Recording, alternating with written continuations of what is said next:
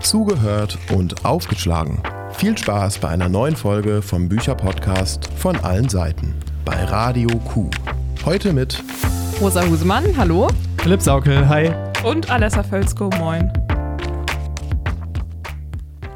Ja, schönen guten Abend an euch da draußen. Wir sind wieder mal zusammengekommen. Es ist jetzt gerade Montag, ich weiß nicht, wann ihr das hört, aber ähm, es ist sehr schön draußen. Wir sitzen im Keller. Wie sie es gehört. Sprechen mit euch über Literatur. Über was wollte man sonst sprechen? Ja, ich hoffe, es geht euch genauso gut wie mir. Ja. Das Gute ist ja, lesen kann man überall. Also egal, ob Dachgeschosswohnung, Keller, draußen, auf dem Boot, auf dem Fahrrad.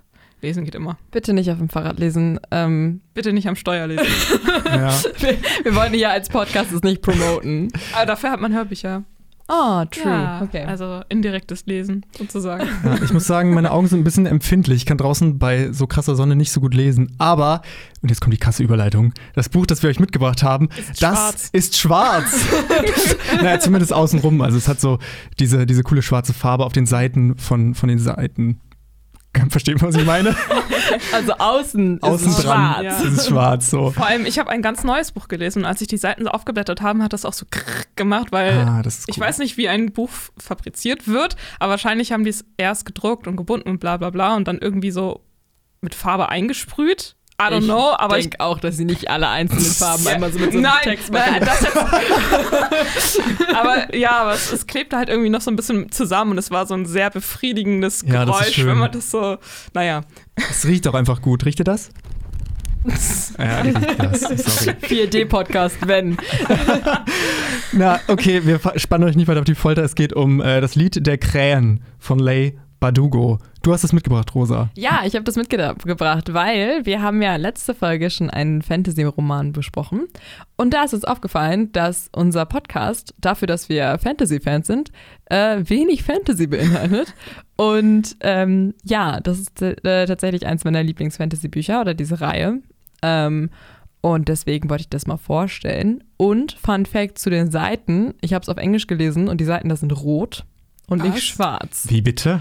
Ja, was Ich haltet find- ihr davon? Nee, überhaupt nicht. Ich finde, schwarz passt so gut, oder? Ja, weil Krähen sind schwarz. Also, und es ist irgendwie auch so eine sehr dreckige Gegend, finde ich. Ja. Also so, so ist, äh, in Gedanken habe ich mir irgendwie so ein bisschen Postindustrialisierung vorgestellt. Ja, große Wörter, die hier rumgeworfen sind. Ich habe da gerade zu Postindustrialisierung gerade kein direktes Bild vor Augen. Aber ja, dreckig passt es ganz gut. Ähm, und bevor wir mit dem Plot einsteigen, wollen wir einmal hören, was es über die Autorin sozusagen gibt. Net to Know. Lee Bardugo wurde 1975 in Jerusalem geboren. Sie wuchs in Los Angeles bei ihren Großeltern auf und studierte Englisch an der Yale University. Dort machte sie 1997 ihren Abschluss. Schon als Kind schrieb sie Geschichten und ihr Großvater ermunterte sie dazu, viel zu lesen. Nach ihrem Abschluss arbeitete Bardugo unter anderem als Visagistin. Als Autorin gelang ihr der Durchbruch im Jahr 2012 mit ihrem Debütroman Goldene Flammen. Richtig berühmt und New York Times Bestsellerin wurde sie dann vor allem durch ihre Werke über die Welt der Grisha. Ihre Bücher wurden in knapp 40 Sprachen übersetzt und haben sich bereits millionenfach verkauft. Neben der Fantasy-Welt der Grisha hat Lee Bardugo aber auch schon Kurzgeschichten, Sagen und einen Roman für die DC-Superhelden-Serie Wonder Woman verfasst. Lee Bardugos Werke leben von ihrer Vielseitigkeit und ihrer Liebe zur High Fantasy. Und die spiegelt sich, laut KritikerInnen, in ihrem Worldbuilding und ihren starken ProtagonistInnen wider. Bardugos Romane aus der Grisha-Reihe wurden in einer Netflix-Serie verfilmt, von der eine zweite Staffel angekündigt wurde. Und als sei das alles noch nicht genug, ist Lee Bardugo auch noch Frontsängerin der Independent-Rock-Band Captain Automatic, mit der sie in Los Angeles auftritt. Das Lied der Krähen ist der erste Teil der Krähendilogie und erzählt die Geschichte einer Gruppe von sechs unberechenbaren Gaunern, die einer fast unmöglichen Mission gegenüberstehen. Die Mitglieder könnten unterschiedlicher nicht sein, aber die Erlebnisse und Gefahren der Reise schweißen sie zusammen.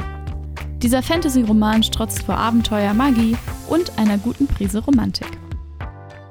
Und damit sind wir ähm, auch schon bei dem Inhalt der Geschichte angelangt. Und ich weiß nicht genau, wie ich das umreißen soll, weil das sehr vielschichtig ist, meiner Meinung nach. Aber grundsätzlich geht es einfach erstmal um Gang-Rivalitäten und junge Leute, die ähm, zusammenkommen, um einen riesengroßen Heist zu starten. und begeben sich dabei in ganz große Gefahren. Genau.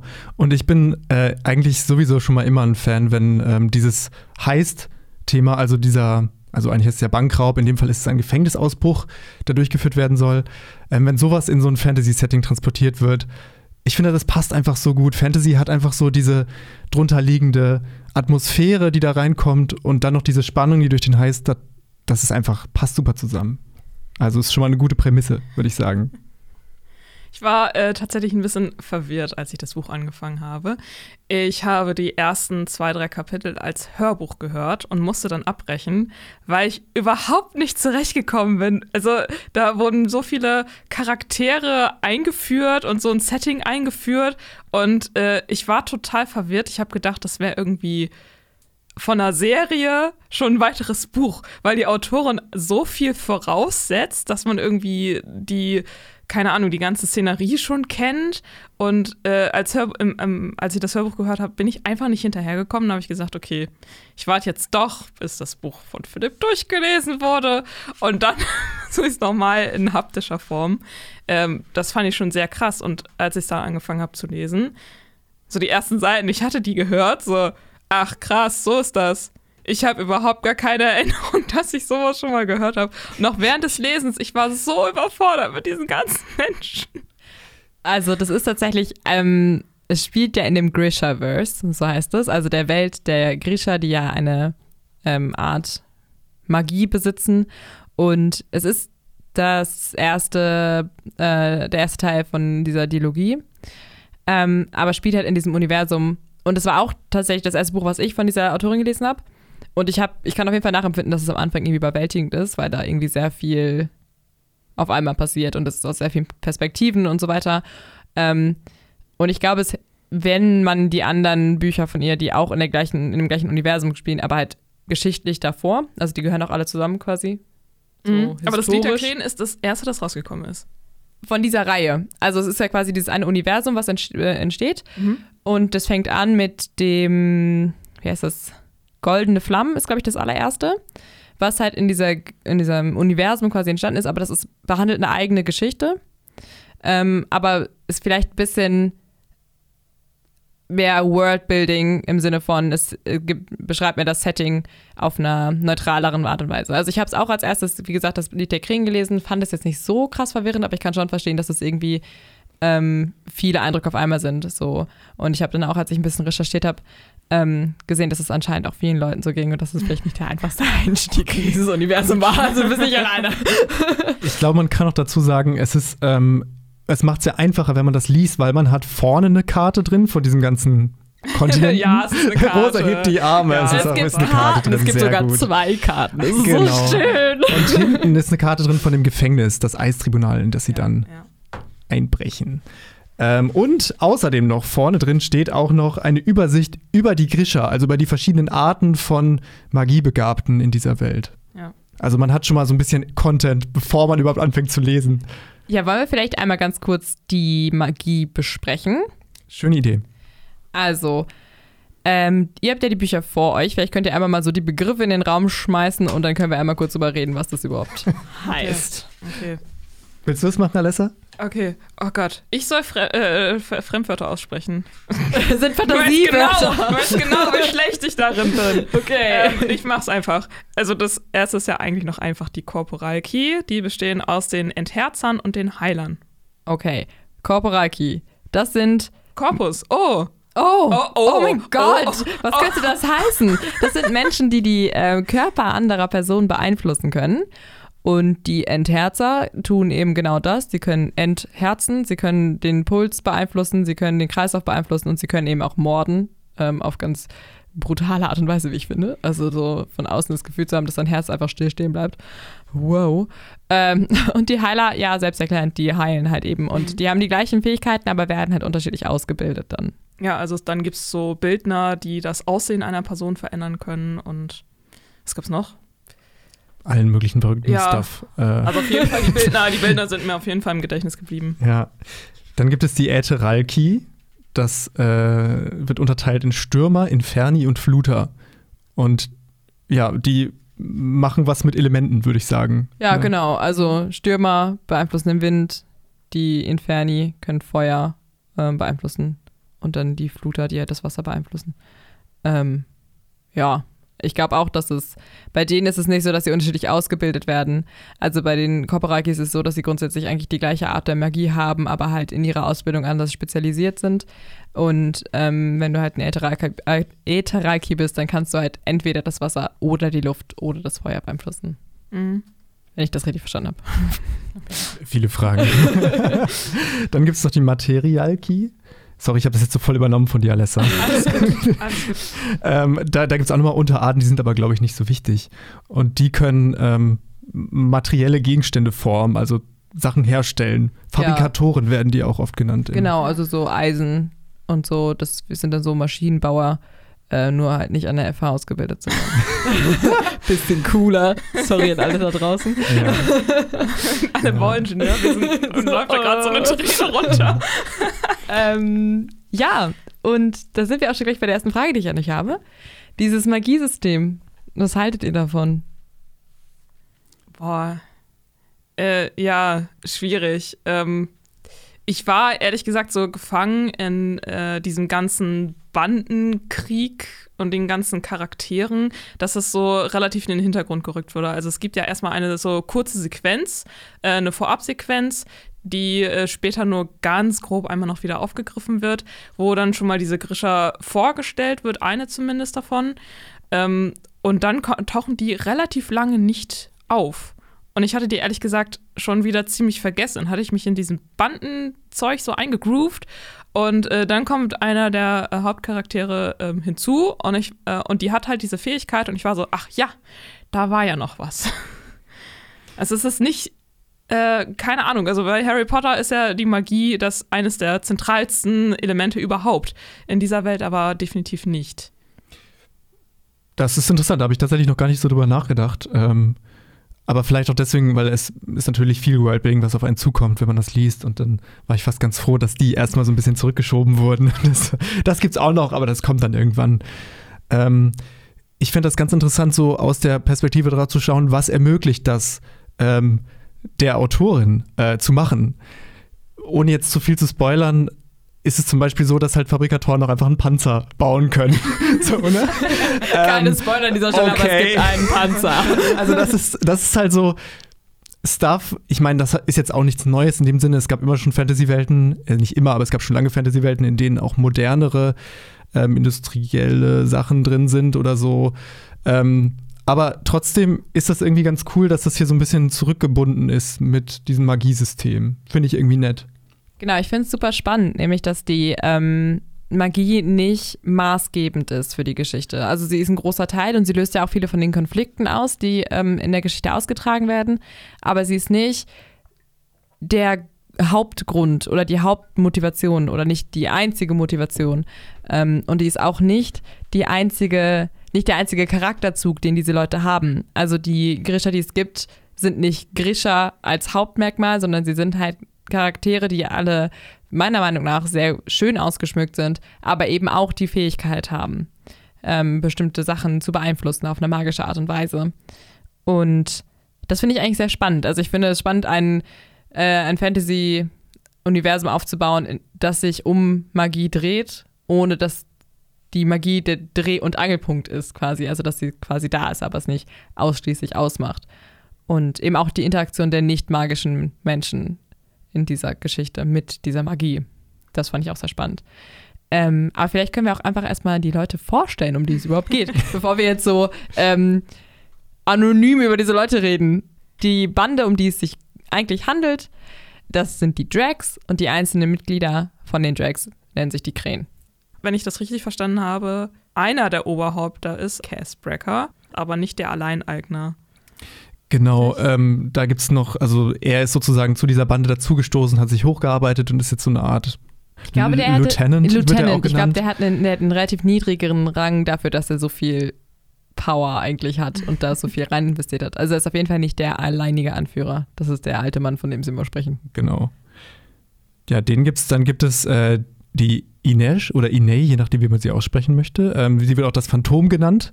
Das ist eine äh, Akrobatin, die so ein bisschen dem Cass immer hinterher schleicht und für ihn Informationen beschafft, ähm, durch die Dächer dieser Stadt, um die es geht, Ketterdam, klettert und äh, ja, die war früher ähm, Zwangsprostituierte und wurde dann freigekauft von dem Cass.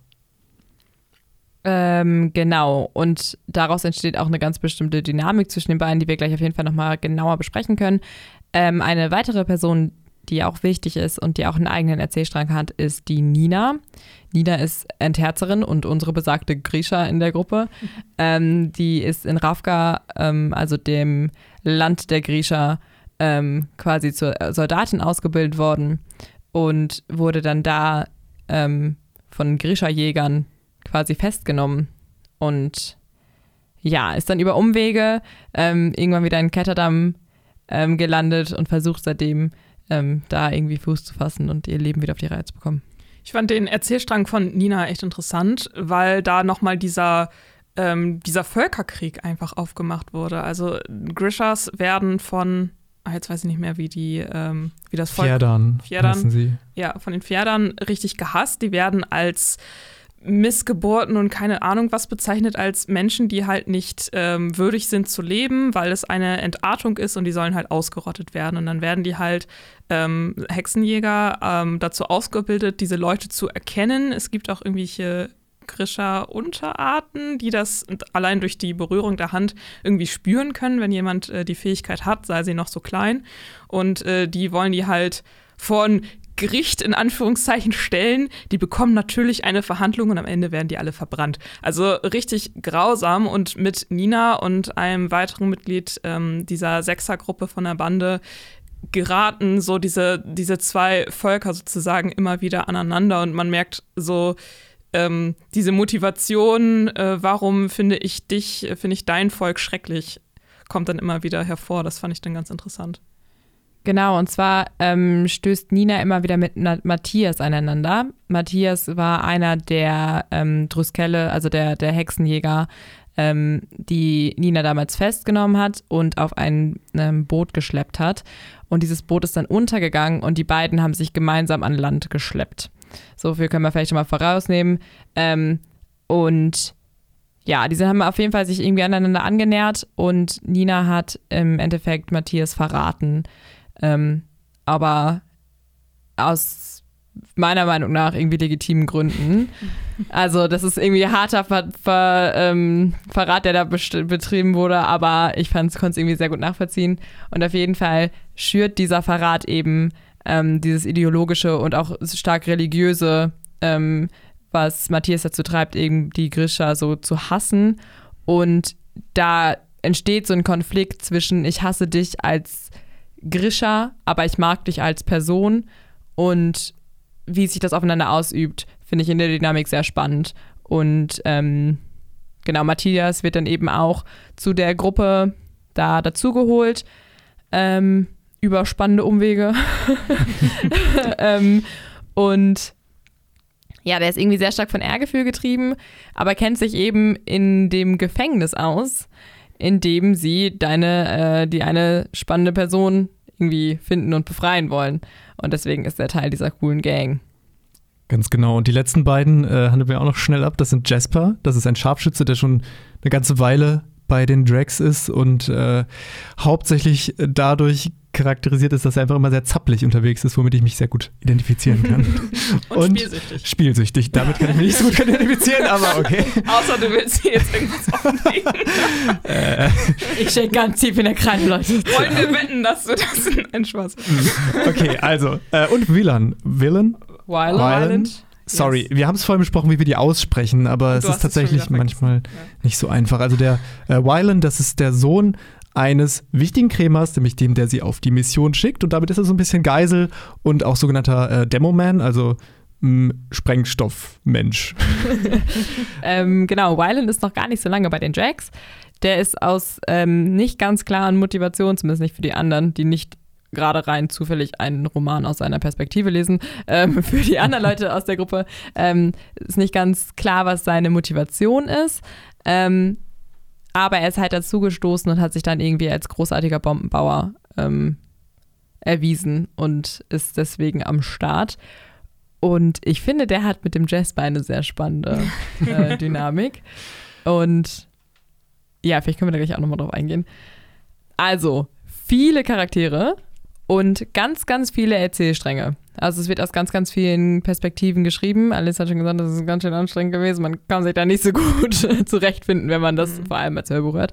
Ähm, aber insgesamt, würdet ihr sagen, das hat dem Buch gut getan? Also hat euch das gefallen? Oder fandet ihr es verwirrend? Wie steht ihr zu den vielen Perspektiven?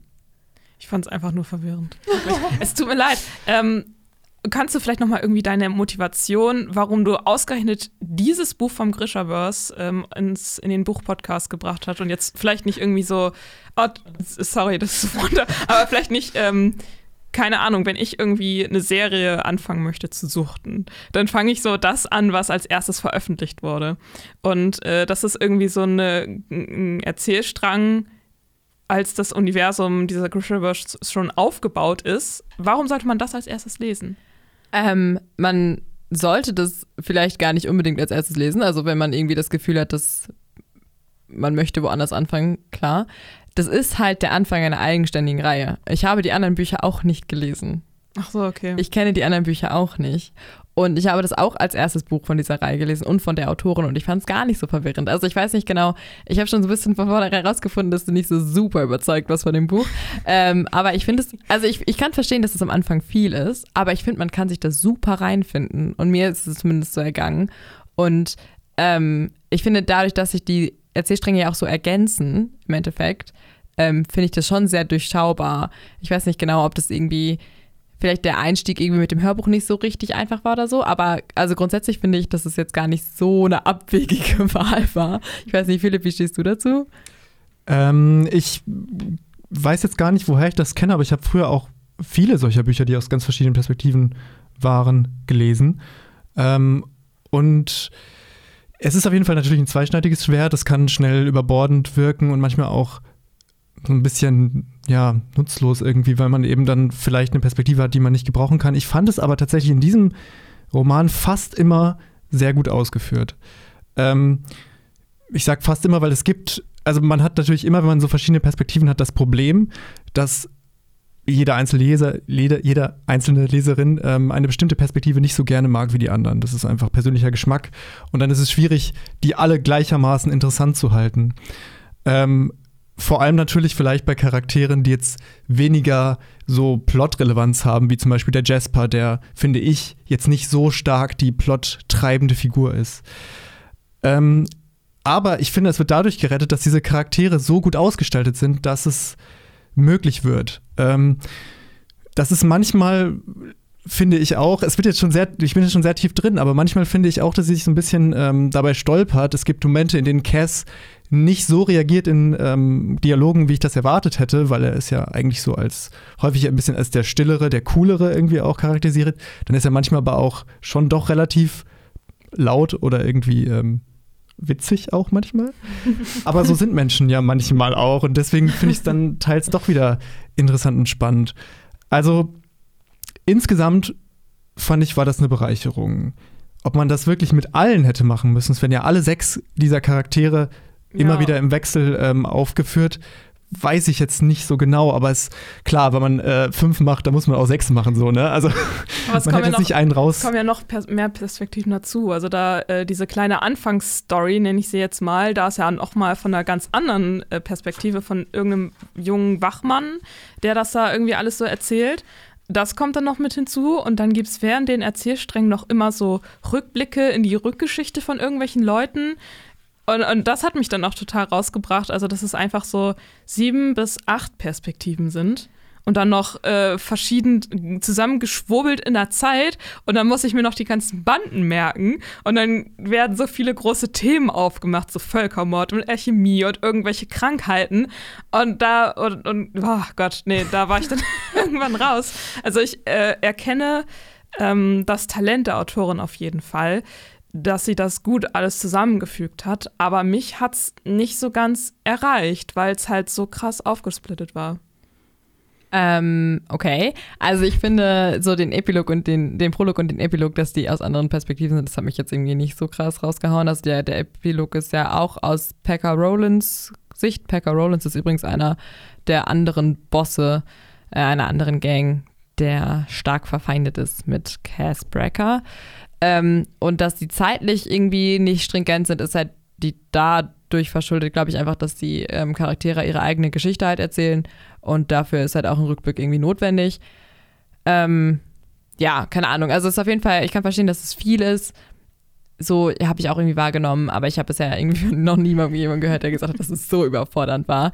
Keine Ahnung. Vielleicht ähm, kann man dann auch einfach empfehlen, dass man vielleicht mit dem Anfang der Grisha Universe-Reihe quasi anfängt, obwohl das halt eigentlich nicht der Sinn dieser Reihe ist. Also, das ist eine alleinstehende Reihe und die kann auch alleine gelesen werden. Und den zweiten Teil habe ich auch gelesen. Ähm, und das schließt auch wunderbar aneinander an und miteinander ab. Also, ähm, das ist auch schon so gedacht, als dass man das alleine lesen könnte und verstehen könnte. Also, ich finde auch eigentlich, dass das dadurch bereichernd wirkt, dass es. Ähm, also man hat das Gefühl, da ist mehr irgendwie. Und man, also ich persönlich will dann auch gerne mehr erfahren. Ähm, das ist für mich so ein bisschen die Essenz von Worldbuilding, würde ich sagen. Also, dass man irgendwie etwas präsentiert bekommt und man hat den Eindruck, dahinter könnten noch tausend Geschichten sein. Und ich finde, das gelingt ihr gut dabei, was vielleicht daran liegt, dass sie eben schon darin geschrieben hat, in diesem Grishaverse. Mhm. Ähm, deswegen finde ich das, also ich finde die Komplexität an der Stelle gut eingesetzt ähm, wo ich, wo sie mich persönlich so ein bisschen genervt hat, war, da als ähm, es um das Eistribunal ging, wo man, wenn man sich nicht gerade die Karte hinten angeschaut hat, was ich euch sehr empfehlen würde, viel räumliches Vorstellungsvermögen brauchte, wo jetzt gerade welche von diesen Zweiergruppen unterwegs ist und was die gerade genau machen. Ähm, das ist natürlich, ähm, also ich weiß nicht, wie das in anderen solchen Heist-Romanen passiert, weil da braucht man ja immer so ein gewisses räumliches Vorstellungsvermögen, wo die gerade sind, auch bei einer Verfolgungsjagd oder was auch immer. Ähm, das wäre für mich der einzige Kritikpunkt, den ich da hätte. Ansonsten fand ich die Komplexität gut. Also ähm, eigentlich sehr gut getroffen, sogar weil sie die Möglichkeit gibt, und das dachte ich mir schon beim Lesen, dass daraus eine, ein Film oder eine Serie entstehen möchte. Ich finde, sie schreibt für einen Film oder eine Serie. Turns out, es gibt eine Serie dazu. Tada! Tada! Ähm, die aber tatsächlich eine ganz andere Geschichte behandelt. Also, die ist darauf, die basiert darauf, aber macht irgendwie doch Mischmasch aus anderen Sachen. Äh, trotzdem großartige Serie, kann ich nur empfehlen. Ähm, also, wir haben jetzt schon drüber gesprochen. Es gibt unterschiedliche Meinungen, was die, den Split an den Perspektiven an sich ähm, angeht. Aber würdet ihr sagen, ihr hattet eine Lieblingsperspektive? Oder eine, die ihr am wenigsten gerne mochtet. Also, äh, ich habe gerade schon gehört, Jasper war nicht der Favorite von Philipp. ähm, aber also hattet ihr was, wo ihr irgendwie besonders gerne gelesen habt? Wo ihr mehr lesen wollen würdet? Also ich fand auf jeden Fall Inesh sehr, sehr schön. Ja. Es war halt einfach so eine Persönlichkeit, ähm, die durch Zufall äh, äh, einfach in diesen, in dieses, äh, in die Prostitution gezwängt wurde, sich daraus irgendwie ähm, hochgekämpft hat, einfach, dass sie zu sich selbst gefunden hat. Durch auch so ein bisschen Glück, dass Cassie halt da rausgeholt hat und dann das Beste aus ihrer Situation gemacht hat. Ähm, dann trotzdem von ihren Ängsten sozusagen immer mal wieder da zurückgeholt zu werden, ähm, gegen ankämpft, aber das meiner Meinung nach auch besiegt und da sich ihren Ängsten stellt. Und ich habe sie einfach für ihren Mut und ihr Selbstbewusstsein, alles für Cass zu tun, wirklich bewundert. Das fand ich sehr berührend. Also ich finde, mm, dass sich diese Perspektiven nicht so sehr unterscheiden würden, dass ich da jetzt irgendwie eine Lieblingsperspektive hätte. Ähm, das ist insofern gut, weil es auch eine gewisse Stringenz dann eben beibehält. Aber wenn man jetzt an andere Sachen denkt, wie zum Beispiel an Bartimeus, falls ihr das gelesen habt, von Jonathan Stroud, da ist es ja so, dass ähm, der es ist auch immer eine ähm, Split-Perspektive zwischen dem Nathanael und Bartimeus, so heißen die. Der Bartimeus ist halt so ein super zynischer, sarkastischer Typ und der Nathanael so total, ähm, ja, streng und aristokratisch streng, könnte ja. man sagen, ja. ja. Ähm, und so ist es da nicht. Also ich finde, die sind ja alle irgendwie Bewohner des sogenannten Barrels, also der Unterschicht dieses ähm, nitty-gritty räudigen ähm, Viertels da von Ketterdam, wo halt äh, die Kriminalität haust, kann man so sagen. Und dadurch haben die dann doch irgendwie, finde ich, eine ähnliche Perspektive. Ähm, was es natürlich auch verändert, wenn man jetzt zum Beispiel den Prolog sich anschaut mit dem Jost, so heißt dieser Hauptmann, der da ähm, in den Fokus genommen wird und das Ende mit dem Packer Rollins, der wirklich ähm, an dem oberen Ende dieser, dieses Barrels steht, da merkt man dann einen starken Cut, dass da eine ganz andere Perspektive erzählt wird, fand ich. Genau, also die sind ja alle sehr moralisch grau bis dunkelgrau, würde ich sagen. ähm, und das vereint die sicherlich, also die, das macht die sehr ähnlich, glaube ich. Obwohl ich finde, dass Wylander zum Beispiel noch immer sehr stark raussticht, weil der eben sehr reich aufgewachsen ist und dann aus so ähm, sehr gutem Hause kommt und dazu gestoßen ist. Aber grundsätzlich finde ich, äh, kann ich voll verstehen, dass es sich sehr ähnelt, in der, auch in der Motivation. Ne? Also es ist ja irgendwie, die werden sehr reich dafür bezahlt und das treibt natürlich auch an, so einen riesengroßen Heist äh, durchzuführen. Ähm, und obwohl die ja sehr fragwürdig in ihren moralischen Vorstellungen sind, sind die trotzdem untereinander total eng verbunden. Also es gibt nicht nur diese Freundschaften und diese Loyalität, die sie untereinander empfinden. Ähm, es gibt auch so Romanzen, die da irgendwie aufblühen. Und Würdet ihr sagen, dass das irgendwie, also könnt ihr das nachempfinden oder nachvollziehen? Nicht nachempfinden, ich gehe mal davon aus, dass ihr keine Gangster seid. Moralisch grau seid ihr nicht. Ähm, aber könnt ihr das irgendwie, also ist es nachvollziehbar, dass sie irgendwie untereinander trotzdem noch so verbunden sind, obwohl sie eigentlich nur durch so eine Gaunerei zusammengefunden haben? Ja, dafür müsste man halt irgendwie in so einem Clan sein oder in so einer richtig, richtig krassen Clique oder so, damit man das nachempfinden kann. Ähm, äh, also manchmal, manchmal, jetzt muss ich noch ein bisschen schwärmen, äh, manchmal hat mich das so ein bisschen an Herr der Diebe erinnert, aber dann mit Magie. das fand ich dann total schön. Also, dass sie dann, also alle sind irgendwie battlearm, wollen halt äh, irgendwie einen Zusammenhalt haben, wollen halt irgendwie ein Zuhause haben, haben halt den Anführer und äh, tun halt alles äh, für die Gruppe. Und das kann ich dann, konnte ich dann halt nachvollziehen. Also, dass sie die Grund, Grundmotivation ist dieselbe ich fand das ähm, bei bestimmten Beziehungen, die, also die waren extrem fragil, wie zum Beispiel die zwischen Matthias und Nina.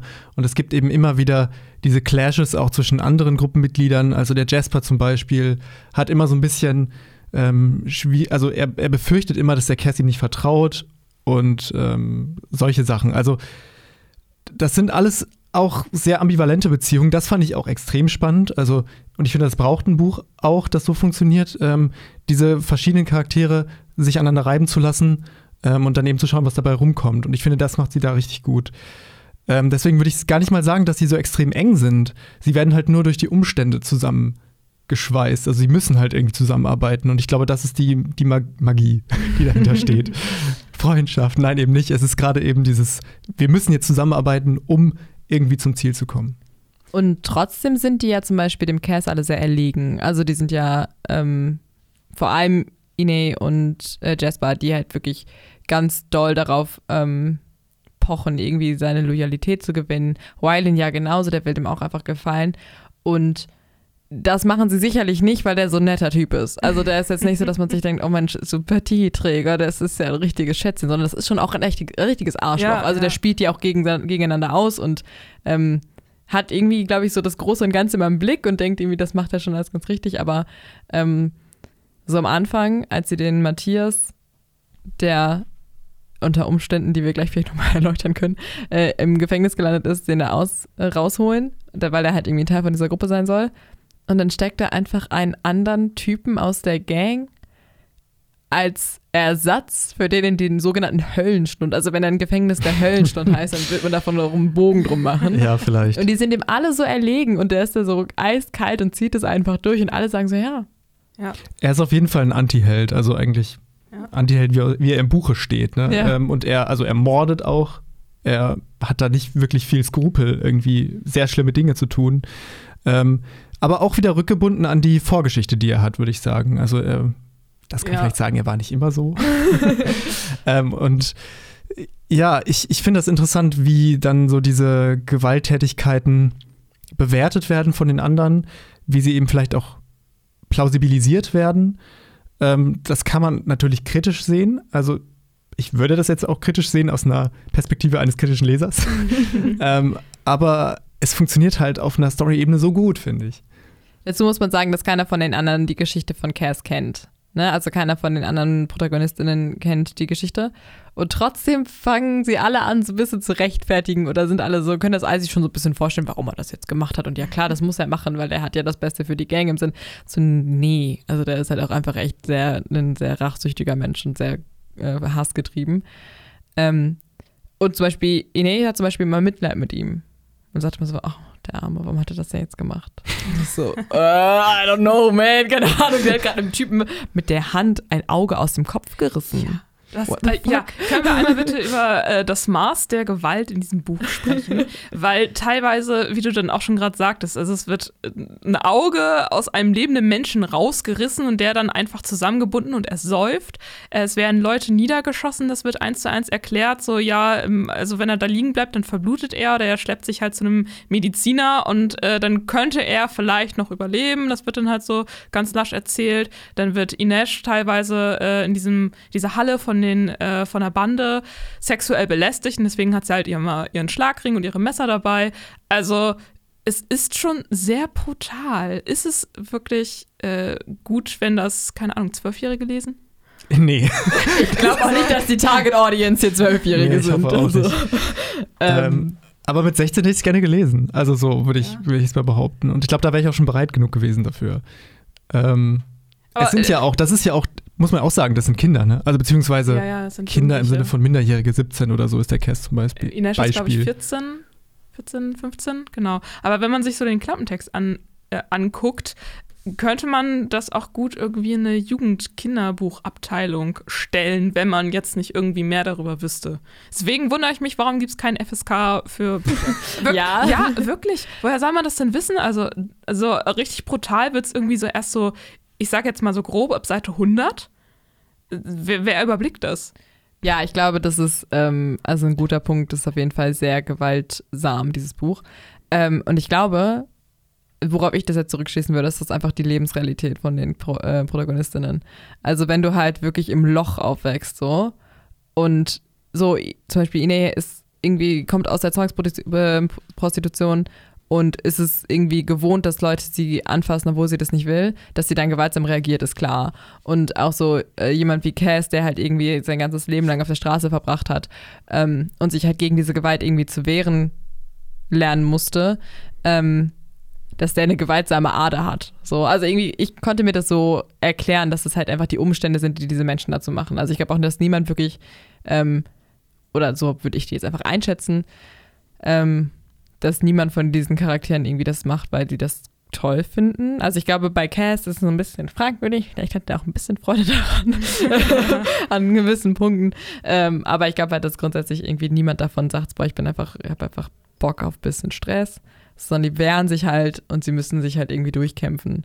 Und dieses Überleben, was halt an der Stelle steht, an der obersten Stelle, ist, glaube ich, das, was diese Gewalt so vorantreibt. Aber klar, also ich glaube, wenn junge Leute das lesen, das ist schon ähm, schon dolle, auf jeden Fall, ja. Ich habe es auch als eher negativ erfunden, dass die noch so jung sind. Also, das ist halt wirklich zwischen 14 und 17 ist die Altersspanne. Ich habe die halt eher so in den frühen 20ern verordnet. Also für mich sind die halt komplett erwachsen. Okay, wenn man halt auch so aufwächst, wird man schnell erwachsen. Aber ich glaube, das ist auch echt so ein Ding von Fantasy-AutorInnen, dass man die Protagonistin so krass jung macht, dass Jugendliche, die dieser, dieser Fantasy-affin sind, sich damit so, ja, identifizieren können. Muss meiner Meinung nach nicht sein. Also gute ProtagonistInnen, wenn die jetzt nicht irgendwie so krass eine ähm, Charakterentwicklung haben und sich selbst finden müssen und keine Ahnung was, dann warum werden die dann nicht erwachsen gemacht? Ich habe sie auch im Echtsein gar nicht so jung wahrgenommen. Ja, also eben. jetzt, wo du es gerade sagst, ist so klar.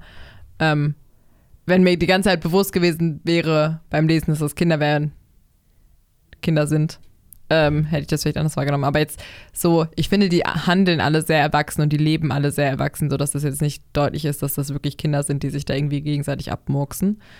Ähm, was meine Wahrnehmung da sicherlich nochmal trübt oder ändert. Ähm, aber ja, guter Punkt. Klar, hätte man auch einfach erwachsen machen können. Ich finde, dass äh, diese krasse Gewalttätigkeit schon auch irgendwie so ein Merkmal von Dark Fantasy ist, also als Genre, würde ich sagen. Ähm, und ich finde schon, dass das allein schon vom Cover her. Das Ding ist halt schwarz. Da, es ist einfach schwarz. Es lässt sich ziemlich eindeutig dazuordnen, würde ich sagen. Und ähm, so dieses, dieses Gefühl, nie so richtig sicher zu sein, dass immer was sehr Brutales passieren kann auch. Ich finde, das gehört schon dazu. So ein kleiner Horroreffekt oder so mit, mit drin ist. Ähm, und deswegen ist diese sicherlich manchmal schon irgendwie splattermäßige Gewalterstellung, hat die irgendwo ihren Zweck. Und da muss man wirklich hinterfragen, ähm, für welche Zielgruppe das geschrieben ist oder nicht ähm, und welche Altersklassen da dargestellt werden. Aber ähm, ich glaube, dass daraus begründet sich das zumindest. Ähm, also ich kann dazu sagen, das macht vor allem auf äh, Bookstagram und Book TikTok und solche Sachen ähm, auch krass die Runde, das Buch. Ähm, merkt ihr ein Muster? Habe ich eventuell meine Inspirationen oft aus dem Internet? Äh, eventuell.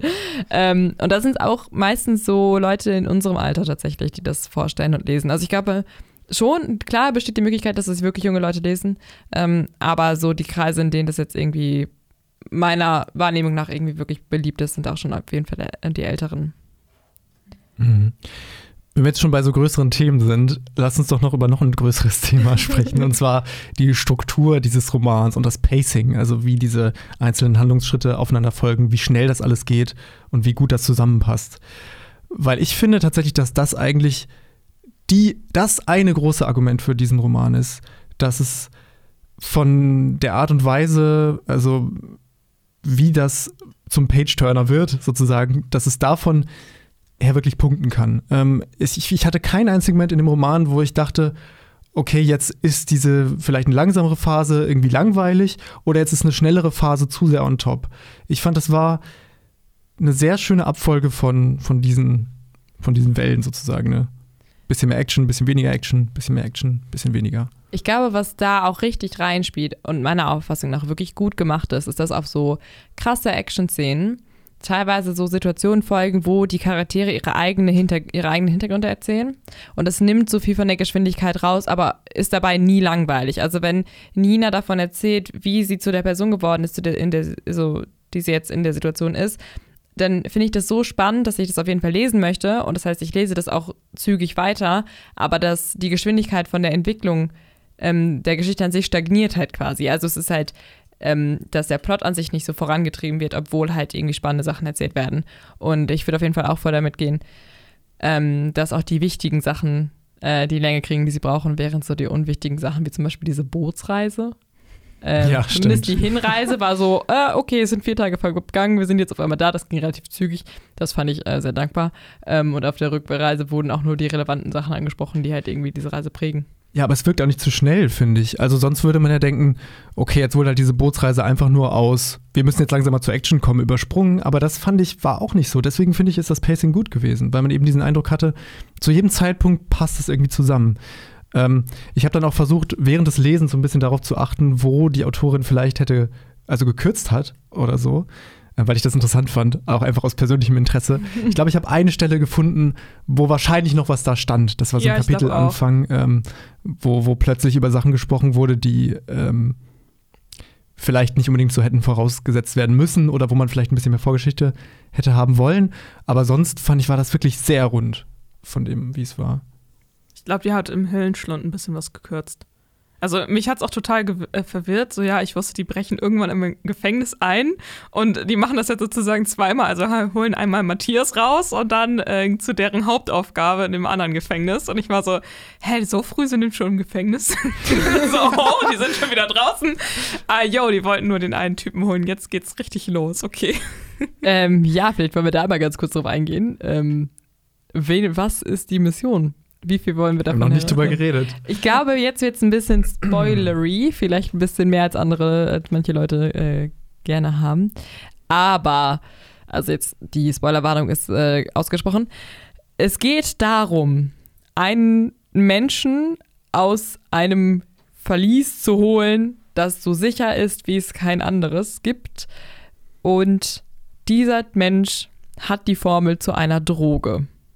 Die Droge heißt Yodaparm und sie kann auf unnatürliche Art und Weise die Kräfte der Grisha stärken und verändern, macht aber instantly abhängig, ganz, ganz, ganz dolle und zehrt diese Menschen aus. Also die sterben daran reihenweise. Der große, der große Plan ist, die Person zu retten. Ja, rettet man sie wirklich aus dem, ähm, aus dem Verlies. Aber die holen auf jeden Fall die Person aus diesem ähm, Eistribunal, wie heißt dieses Gefängnis heißt, um quasi das Geheimnis der Droge für sich zu behalten. Okay, haben wir das einmal gesettet. Diese Droge, was haltet ihr davon? Was ist das Vorbild und was, was macht es mit euch? Darüber habe ich auch schon gerätselt, ob es da irgendwie eine Vorlage oder sowas gab. Also eine Droge, man nimmt es das erste Mal, ist es komplett sofort abhängig und es führt unweigerlich zum Tod, weil es halt so kräftezehrend ist, äh, führt aber auch zu körperlichen Hochleistungen. Gibt's bestimmt, fällt mir nur nichts ein zu. Also vielleicht kann man es am ehesten so mit Crystal vergleichen.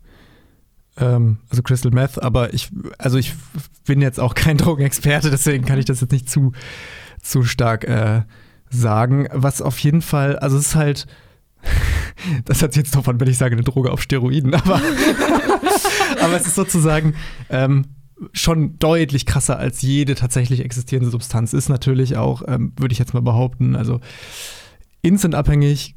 Gut, von Crystal Meth hört man, dass es wirklich beim ersten Mal abhängig macht und eben auch zu irgendwelchen Höchst Höchstleistungen ähm, anregt. Aber es ist schon over the top, auch würde ich, mhm. würd ich sagen. Auch in den Kräften, die sich da entwickeln, von ähm, noch relativ reasonable hin zu absolut gottgleich, äh, was diese Grischer dann können. Ähm, man muss auch sagen, wenn man keine Grischer ist und das nimmt, dann ist man sofort tot. Ja. ja. Also es ist halt so eine sehr spezielle Formel. Ich glaube, der Dude, das er entwickelt hat, ist auch Alchemist. Alchemist? Also auf ja. jeden Fall irgendwas mit Chemie hat er ja. zu tun. Kann man zusammenfassen. Ähm, ich fand, das war jetzt nicht der stärkste Punkt des Buches. Also die Motivation, warum er jetzt da drin sitzt, fand ich persönlich. Aber es war jetzt auch kein so krass großer. Also das Buch hat so reiches Worldbuilding, so viel, dass dieses, dieser eine Punkt, der finde ich jetzt nicht so wahnsinnig glaubwürdig wirkte, kann man so ein bisschen wegschieben. Das ist halt so. Aber ich weiß nicht, wie ihr das sagt. Ähm, also ich muss sagen, es ist für mich auch ein Punkt, der neben den 30 Millionen Kruge, also 30 Millionen Euro oder was auch immer, Belohnung, die in dieser äh, Gang versprochen wurde, die auch dazu anregt, dass die Menschen halt da hinterher sind. Also dass zum Beispiel Nina, die selber Grisha ist und auf der Reise dann tatsächlich auch jemanden trifft, den sie mal kannte und der an dieser Droge irgendwie elendig verreckt, ähm, dass sie halt ihre Leute, also die Grisha und ihr Land davor schützen möchte, ähm, dass sich diese Droge ausweitet, weil die halt so abhängig macht und weil Grisha eben auch kommodifiziert werden und als, als SoldatInnen irgendwo angestellt werden und das die Menschlichkeit verlieren und als Waffe verwendet werden. Und da natürlich die Gefahr besteht, dass sie auf jeden Fall zwangsweise unter Drogen gesetzt werden, weil sie dann halt quasi unbesiegbar sind für die drei Wochen max, die sie daran irgendwie zu knabbern haben und dann gehen die halt zugrunde. Also, so dass sie halt weiterhin an ihrer Menschlichkeit verlieren und das ist halt für Nina zum Beispiel so eine riesengroße, so Nina ist so ein, davon getrieben quasi, dass ähm, sie das auch dazu bewegt, halt diese Mission überhaupt irgendwie so zu bestärken oder der so äh, nachzulaufen. Und also ich verstehe, dass es ähm, absurd ist, so ein bisschen. Also die, die Mächte, die da irgendwie gelöst werden und so. Ähm, aber ich finde, es macht zumindest als Plot-Device irgendwie was, was dem Ganzen nochmal so eine Schicht dazu gibt. Also die machen das halt nicht nur, weil die geldgeil sind so und sondern auch aus so moralischen Gründen irgendwie. Das fand ich irgendwie dann gar nicht mal so schlecht gemacht. Also man merkt halt, ein Krieg wird kommen durch diese Droge.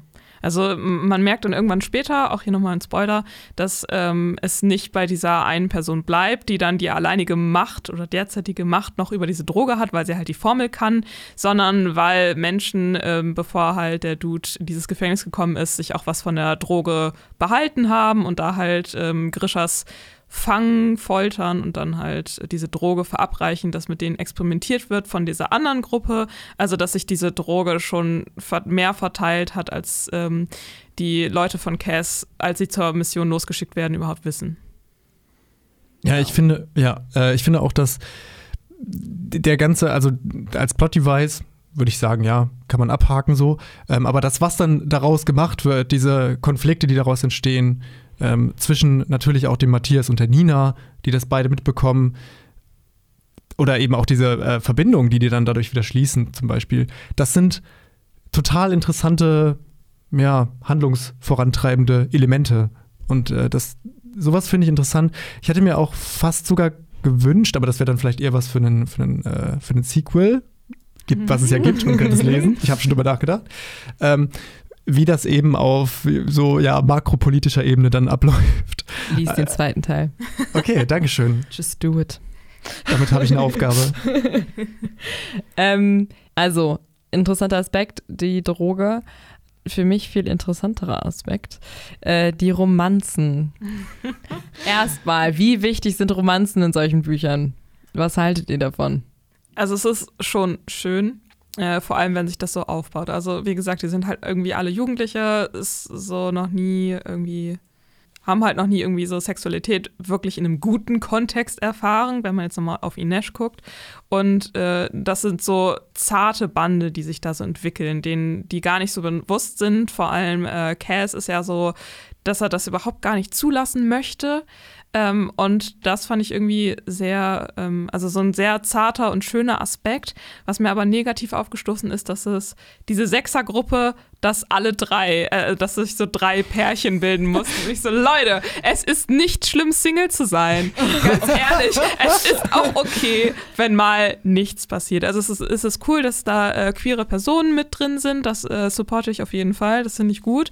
Aber das wirklich überall Romanzen erscheinen müssten zwischen den ProtagonistInnen. Also.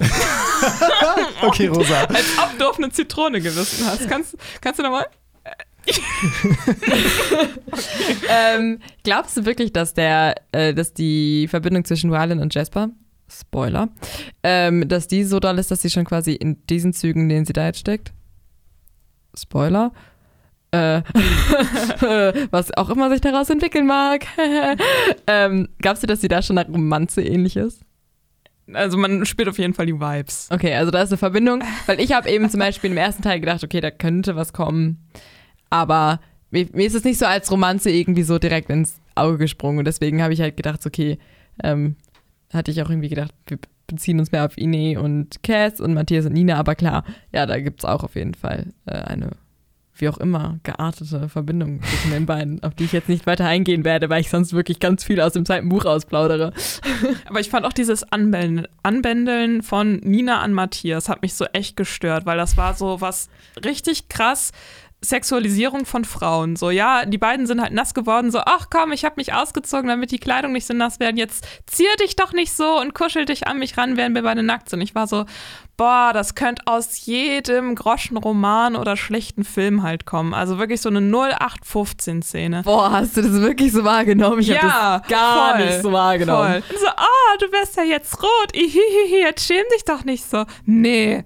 Nee, nee, nein, nein, nein, nein. Also das fand ich echt nicht cool. Das, das, nee, das war so richtig gekünstelt und einfach so ein Abklatsch.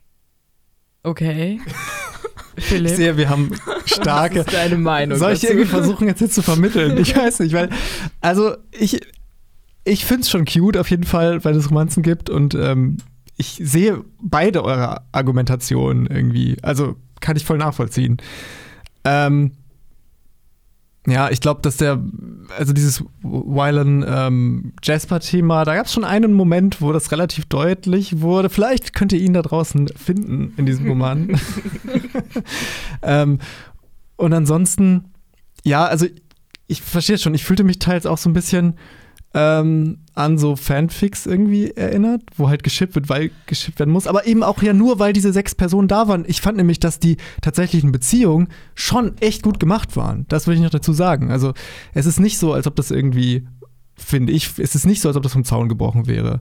Ähm, und diese super spannungsvolle Beziehung zwischen Matthias und Nina ist ja dadurch, dass sie so spannungsvoll ist, natürlich auch einfach spannend. Also, ähm, dass das so facettenreich aufgearbeitet wird, wie sich so Menschen, die in so verschiedenen Machtpositionen sind, die in so verschiedenen ähm, Glaubenskontexten sind, begegnen. Weil die sind ja beide Soldaten für verschiedene Zwecke sozusagen. Ähm, das habe ich jetzt so in der Form in Fantasy-Romanen noch nicht gesehen und darüber war ich auch sehr froh. Also ich sehe beide Seiten. ähm, also ich finde hier so sehr sexualisierte Darstellung von Frauen in dem Kontext, das so in den Raum zu werfen, finde ich ein bisschen schwierig, weil, ähm, also Background, die beiden sind äh, Schiffbrüchige, schwimmen an Land, es ist Eis und die sind dabei zu sterben. Die einzige Art und Weise, wie sie überleben können, ist die Tatsache, dass Nina als Interhäserin halt quasi den, die Körpertemperatur regulieren kann.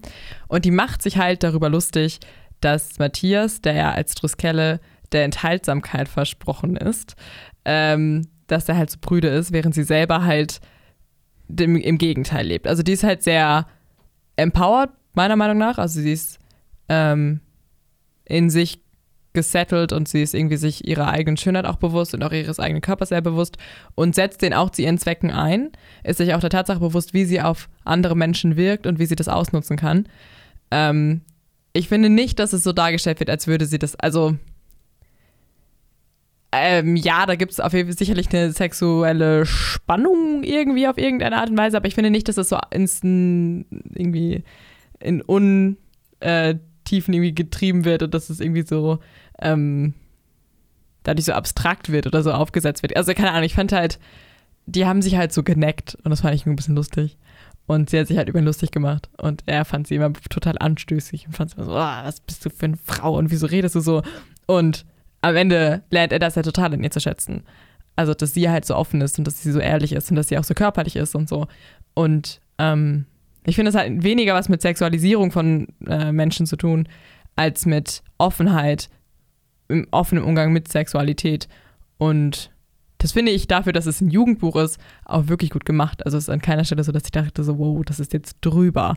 Also da sind keine expliziten Sexszenen drin, da ist nichts stark an, also da sind Witze über Sex und da sind auch anzügige Sprüche drin, aber jetzt nicht so, dass sie da irgendwie wild sonst was treiben. Ne? Also ähm, ich fand das schon alles sehr im Rahmen. Und der Hauptaspekt dieser Beziehung, finde ich, ist eigentlich dieser ideologische Clash. Also das, wie gesagt, das sind sich eigentlich gegenüberstehende SoldatInnen und die kämpfen eigentlich an gegenüberstehenden Fronten. So. Ja, das fand ich eigentlich das viel Spannendere an der Beziehung.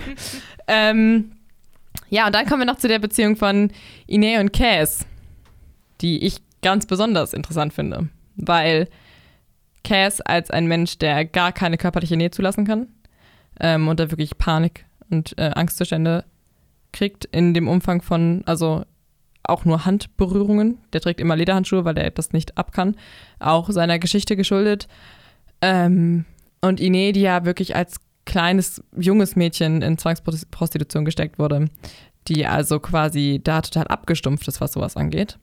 Ähm, und dem gegenüber eine total negative Einstellung hat, aber nicht im Sinne von Panik und Angst, sondern im Sinne von Ekel und irgendwie, irgendwie so eine Abstumpfung das fand ich total spannend, wie die sich auf einer absolut nicht körperlichen Ebene annähern.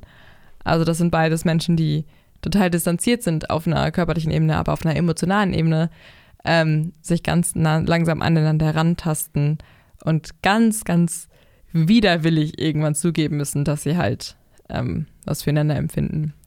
Und das fand ich total schön und das fand ich auch sehr rührend. Also. Aber gegen Ende hin wird diese Beziehung dann doch körperlich und äh, da fand ich das auch ein bisschen unlogisch, wie sich das dann entwickelt hat, weil ähm, äh, Ine hat dann irgendwann verstanden, dass Cass halt keine Berührung zulassen kann, legt ihm aber die Hand auf die Wange und meint so, ja, wenn wir halt, wenn da halt irgendwie was zwischen uns entstehen soll, dann will ich, will ich dich aber auch ganz. Und wenn man sich dann nochmal verinnerlicht, diese Ine kommt aus einer Brand, äh, aus einer Zwangsprostitution, so, und ähm, das Einzige, was sie mit Sexualität verbindet, ist halt ähm, Gewalt und äh, ja, Vergewaltigung. Und auf einmal hat sie aber erst zum ersten Mal zärtliche Gefühle und sagt dann ist auch, auch so gleich, aber wenn, dann will ich es auch komplett körperlich. Also das ist mm, ja, ich bin halt irgendwie noch so drin, dass sie, also sie ist ja noch wirklich stark traumatisiert. Sie trifft ja auch auf diese Leiterin von, diesen, ähm, von diesem Frauenhaus und ja, dass sie dann trotzdem zu diesem Schluss kommt, ja, wenn, dann will ich es aber auch wirklich körperlich und dann musst du halt auch diese Scheu überwinden, Menschen nicht anfassen zu können. Das fand ich dann wieder auch so ein bisschen so, ja, muss es jetzt wieder sein oder wurde das einfach nur von der Autorin in diese Richtung gedrängt, damit es halt irgendwie so ein bisschen so den 0815 äh, hetero ähm, Liebescharakter hat? Ähm, nur noch 15 hetero ist dieses Buch auf jeden Fall nicht, finde ich. Ja, aber zwischen den beiden, zwischen den beiden. Ähm, so. Ich glaube auch gar nicht, dass es äh, auf körperlicher Ebene war. Also sie sagt ja am Ende, wenn ich, wenn, dann möchte ich dich ohne deine, deine Hülle oder ohne deinen Panzer. Und ich glaube, es geht da auch um emotionale Hüllen und Panzer. Also ich kann auch verstehen, dass es irgendwie eine Voraussetzung ist, in einer Beziehung körperlich berührt zu werden. Und äh, ich finde es auch total legitim, ähm, körperliche Bedürfnisse zu haben, obwohl man aus Zwangsprostitution kommt. Ich glaube, das darf man nicht negieren. Und ich glaube, das ist auch wichtig, dass man das unterstreicht, dass diese Menschen auch trotzdem körperliche Nähe wollen, auch wenn man traumatisiert ist und vor allem, wenn man sich mit einer Person wohlfühlt.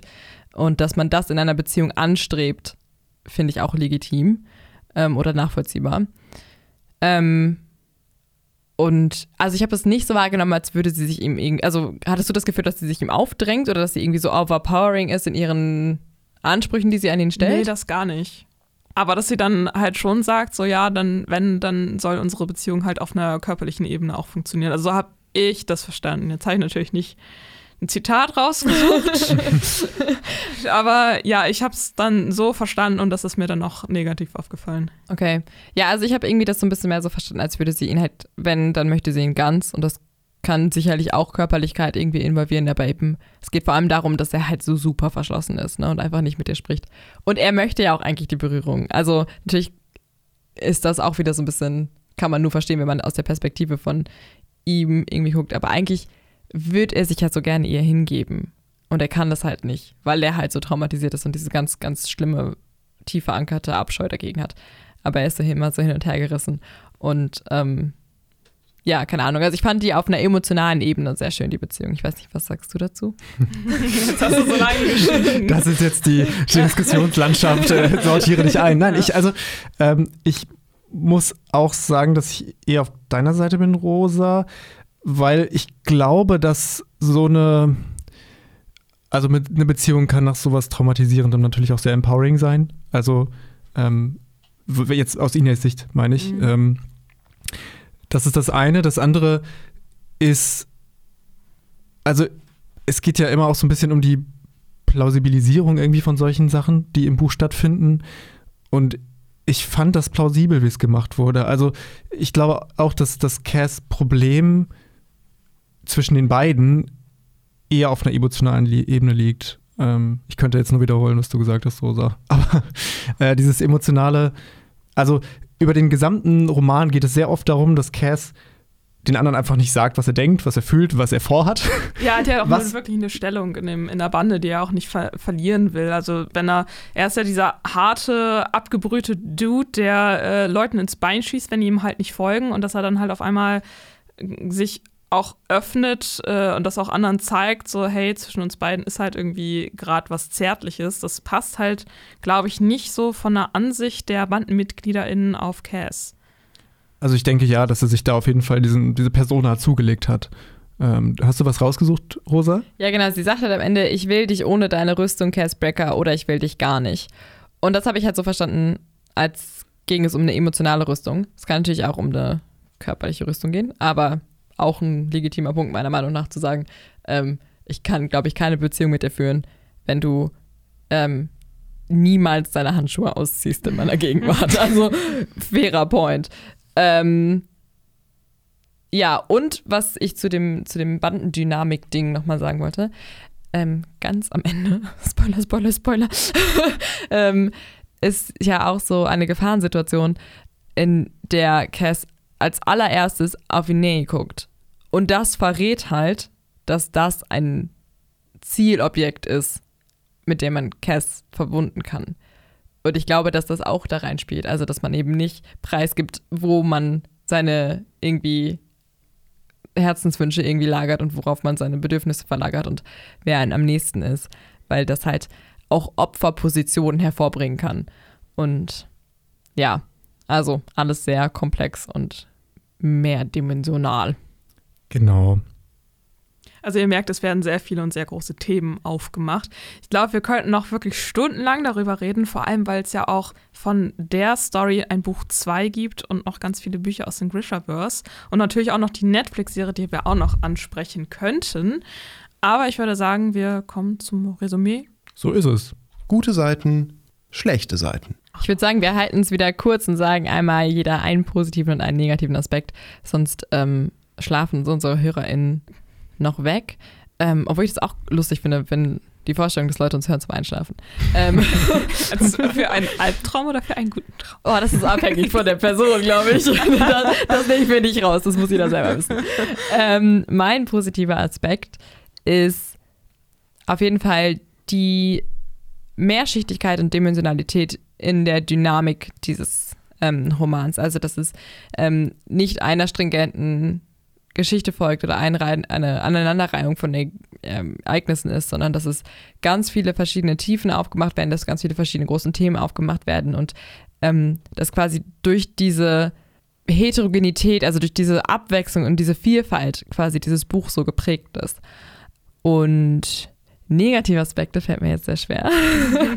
ähm, aber ich glaube, ich hätte auf die Perspektive, also ich, wie gesagt, ich finde die Perspektive an sich eigentlich schön, aber ich kann auch auf jeden Fall damit mitgehen, dass es zum Beispiel ähm, weniger relevante Perspektiven gibt, die ähm, entweder abgespeckt oder weniger oder gar nicht hätten vorkommen müssen. Also ich weiß nicht, ob ähm, Pekka Rowlands am Ende noch so krass was dazu beigetragen hat, dass er noch was erzählt hat oder ähm, ob das vielleicht nicht einfach nur verwirrend ist.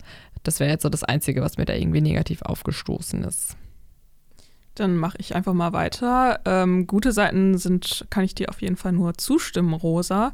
Ähm, deswegen füge ich an, dass mir sehr ähm, dieses gesellschaftliche Setting gefallen hat. Dass es halt einfach zwischen den Völkern, sage ich jetzt mal, ähm, verschiedene Ansichten gibt. Jeder hat so seine Ideologie, jeder hat so seine Religion und dass die halt aufeinanderstoßen, ähm, vor allem bezüglich auf der Magie. Die Magie finde ich sehr interessant auch inwiefern sie unterteilt sind, dass also dass man Leute hat, die sich mit dem menschlichen Körper irgendwie auseinandersetzen können, dass sie sich schulen lassen können und in verschiedene Richtungen gehen, dass sie da so spezielle Fähigkeiten entwickeln können, also dass manche halt eben besser heilen können, manche können halt eher so Leute besser verwandeln, dass du Leute hast, die ähm, Einfluss auf die Elemente haben, dass es dann auch verschiedene Le äh, Elemente die einzelnen Personen haben und ähm, halt diese Fabrikatoren, die was erstellen können.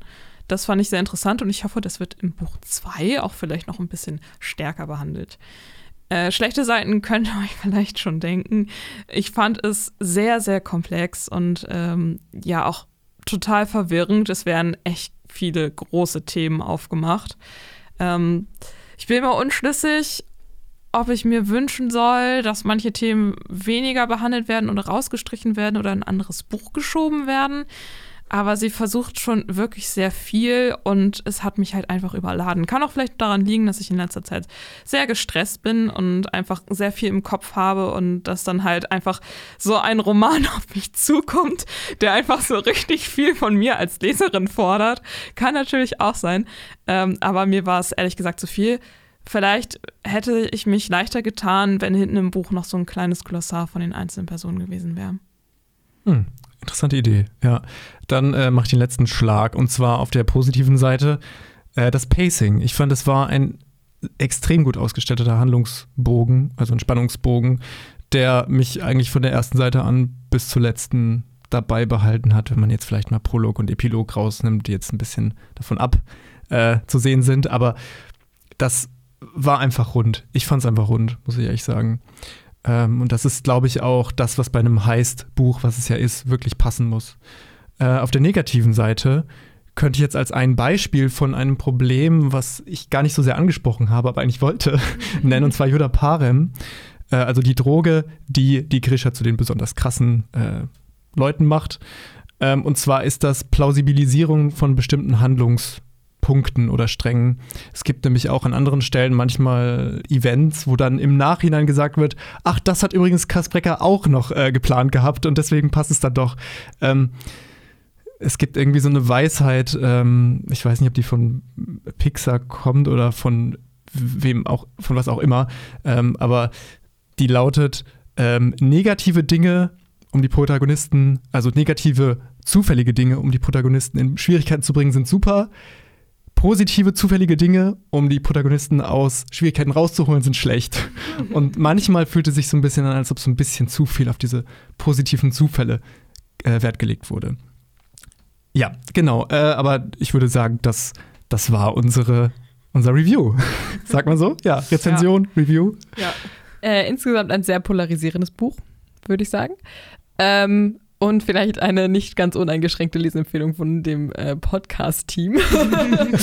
ähm, ja, und ich glaube, mit dieser endlos langen Folge seid ihr auch erstmal gut ausgestattet bis zum nächsten Mal. Kannst du die Netflix-Serie eigentlich empfehlen, wenn man nur das Lied der Krähen gelesen hat oder ist es zu krass verwirrend? Ähm, wer das Lied der Krähen gelesen hat und es durchgestanden hat, ist nicht mehr zu verwirren. Okay. Aber wenn man das Buch nicht kennt, findet man sich dann in der Serie auch zurecht? Ja, Okay, also die, okay. die Serie macht immer was ganz anderes auf. Ähm, ist ästhetisch sehr schön. Ähm, hat auch großartiges Pacing, großartige Schauspieler, großartige Diversität. Einfach schön. Ja, schön. Ja, dann können die ZuhörerInnen doch bis äh, zur nächsten Folge die Serie gucken. Wow! Sehr gute Idee. Wie lang ist die eigentlich? Die Serie? Ja. Ähm, boah, ich weiß gar nicht so genau. Ich habe es leider in einem Setting, in einer Sitzung äh, geguckt und es war eine lange Nacht. ähm, aber zweite Staffel ist angekündigt, Leute. Es geht weiter. Sehr gut. Uh, cool. Ja, also äh, ein kleiner Applaus für Cass Brecker und für seine Crew, dass sie es geschafft haben. So, und wir haben es auch geschafft. Wir wünschen euch wundervolle, einen wundervollen Lesemonat. Macht's gut. Bis zum nächsten Mal. Ciao. Ciao. Das war der Bücherpodcast von allen Seiten. Alle Folgen gibt's zum Nachhören auf radioq.de und Spotify. Für mehr Rezension und nerdiges Buchwissen besucht uns auf Instagram. von.allen.seiten.podcast.